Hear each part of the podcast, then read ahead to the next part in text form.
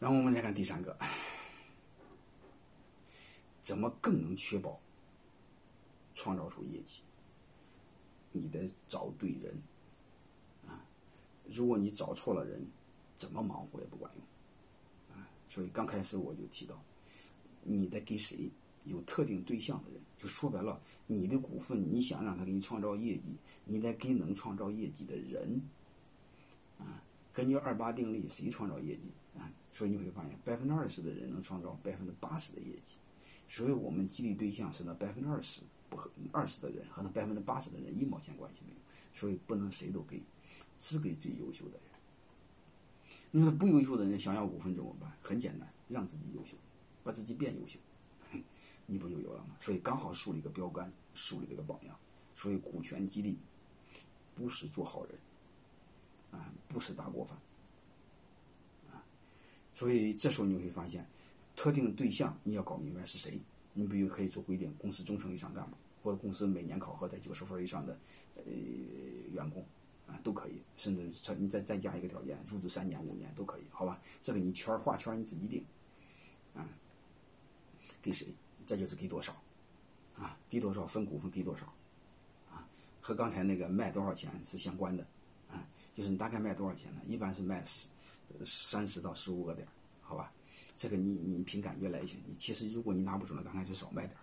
你比如卖十五个点，你就感觉有点心里心里心里心里心里心里不踏实，你可以先卖十个点，第一把试试，好吧？这个随便卖也不会有大的风险。你比如你公司估值两千万，十个点不就五百万吗？哎，估十个点不就两百万吗？两百万你打个八折，不就是呃不就一一百六十万吗？一百六十万你卖给十个人，一个人十六万吗？不就简单，非常简单一个逻辑，对吧？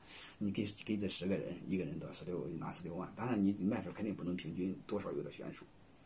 这然后你让大家按这个量花钱嘛，是吧？所以这里边你看，关键的是就是你给谁，嗯，给多少，大概要花多少钱。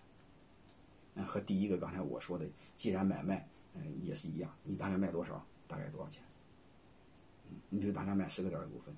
嗯你估值两百万，要收是估值两百，估值两千万，十个点就两百万，你打个八折就一百六十万，嗯，是就卖给一百六，但是卖给谁没说，这是卖给谁？几个人？七个人？八个人？然后你把它分吧分吧，不就行了吗？那分吧分吧很简单，就是对公司重要的多分，不重要少分嘛。你找几个关键参照系数就行，和过去那个事业单位国有企业分房子是一样的。分房子是怎么分的？首先是工龄，再就是资基，嗯，还有什么支撑，是这回事吧？你找几个对你这个。对你公司创造绩效的关键要素，你比如我们去写一般关键关键要素是工龄和资级，是吧？或是岗位和资级，有的很多是职称啊和资级都行，你自己找找就好了。那还有的是你看重学历，那你说再再说，最后知道这个逻辑就行了。这是衡量绩效的系数，就衡量它重要程度的系数，好吧？然后我们再看另外一个，就是刚才说。买和卖，刚才我简单的来说，老板卖股份，但是问题来了，如果老板股份不够怎么办？嗯，所以第一个是老板卖，老板卖有前提下，老板股份很丰富，嗯，他是百分百股份，百分之九十股份，八十股份，嗯，所以的很丰富，丰富到什么程度？就是他大于，嗯，他大于六十七，嗯，就是大于三分之二，他随便分，他不影响这家公司的控制权，对吧？所以他就可以大胆的分。如果那你说他低于六十七，嗯，甚至低了五十一。他再分他个人就就就不大行，他就很容易失去这家公司，那怎么办呢？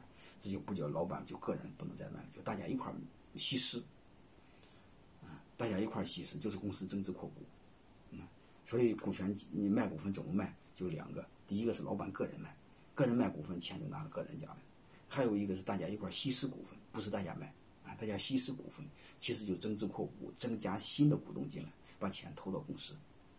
嗯，就是说白了，增加一个新股东，好吧？嗯，以前呢不是增加新股，以前是股份不变，股份转让，就这么简单，啊，所以对应的谁卖股份就解决了股份来源问题。你是大家只需要记住两类，好吧？上市公司还多一类，从二级市场回购，啊，但这个不重要。你看买卖就出现卖什么，从哪来？嗯，那是卖给谁？谁买？买多少？需要花多少钱？就是正常买卖解决的问题嘛。好吧，你把它理解为买卖几个关键因素，一定会知道，就是卖什么，嗯，卖多少，谁买，买多少，嗯，结算方式是什么，嗯，钱，嗯，对吧，嗯，然后无非是它比较特殊，嗯传统的买卖就是拍屁股一拍屁股两散，这个买卖你会发现它要锁定一定年限，就是买完之后这个东西你得握在手里不能动，就是不让卖。为什么？刚才我说过，因为因为因为它钱在哪，心在哪嘛，让他给你创造业绩，就是比较特殊的买卖。然后再看目的，目的开篇我说过，老板卖股份目的是创造业绩，就表象创造业绩，啊，就是简单粗暴表象创造业绩。但是老板我们一定要明白，它背后还有很深的意义，因为创造业绩只是代表眼前，未来代表什么？未来是更要创造业绩才行。嗯，但是这是表象，业绩只是表象，这是财务的表现。你真正经营业绩的是是人，对吧？再真正决定是是什么？是文化，是系统，啊，所以我们要从底层去思考，好吧？不要简单粗暴的光说业绩，啊，你那太赤裸裸。你会发现，第一个你会发现，我们是培养人、激励人，啊，是股屁股决定脑袋，因为你不给他股份，他是打工的；给了股份是股东。或者说你不给他股份，他是个管理者；给了股份就是经营者。你要知道，管理者只是思考一块内容，要么思考成本，要么思考费用啊，要么思考收入，要么思考成本。他不会俩加在一起考的，加在一起就是利润。一个公司只考虑只有一个人考虑利润，就是老板，其他人不管。其他人说我干多少钱，给我多少活，那就干干多少活，给我多少钱。你不给我就告诉你，你公司挣不挣钱是你老板的事和我没关系，是这道理吧？但是你会发现，你把它变成股东，他所有人都关注的中间。收入减去费用那个利润，因为这玩意儿将来之后不是正的话，不是正数的话，年底大家都分不着，所以你看，大家既要关注收入多少，又要关注控制成本控制多少，啊，你会发现这时候大家每个人想的和老板想的是不是一样多了？所以一个企业想优秀，我就想多说一句话，把更多的管理者变成经营者，啊，屁股决定脑袋，利益比灵魂重要，啊，你不要空讲道德。啊我想说的，如果你不改变你员工的利益结构，你空讲道德，你越讲越伪君子，越讲越虚，越讲员工越不信。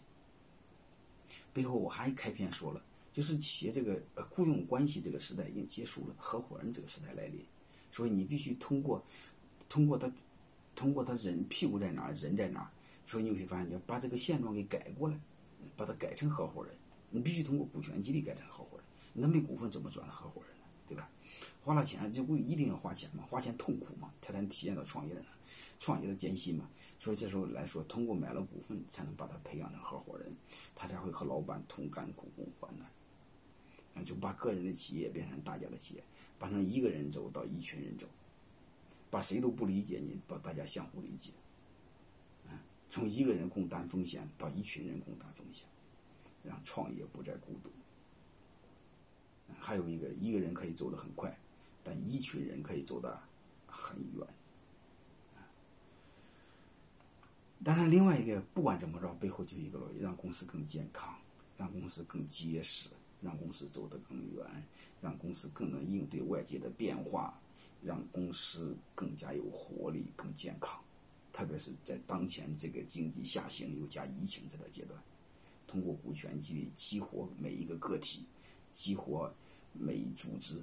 啊，增加机体的活力是非常有意义的一件事情，啊，所以我建议，好好去用，嗯，而且这个当前经济下行，它是客观环境，所以大家对未来的希望、梦想还有，嗯，其实是可以去做的。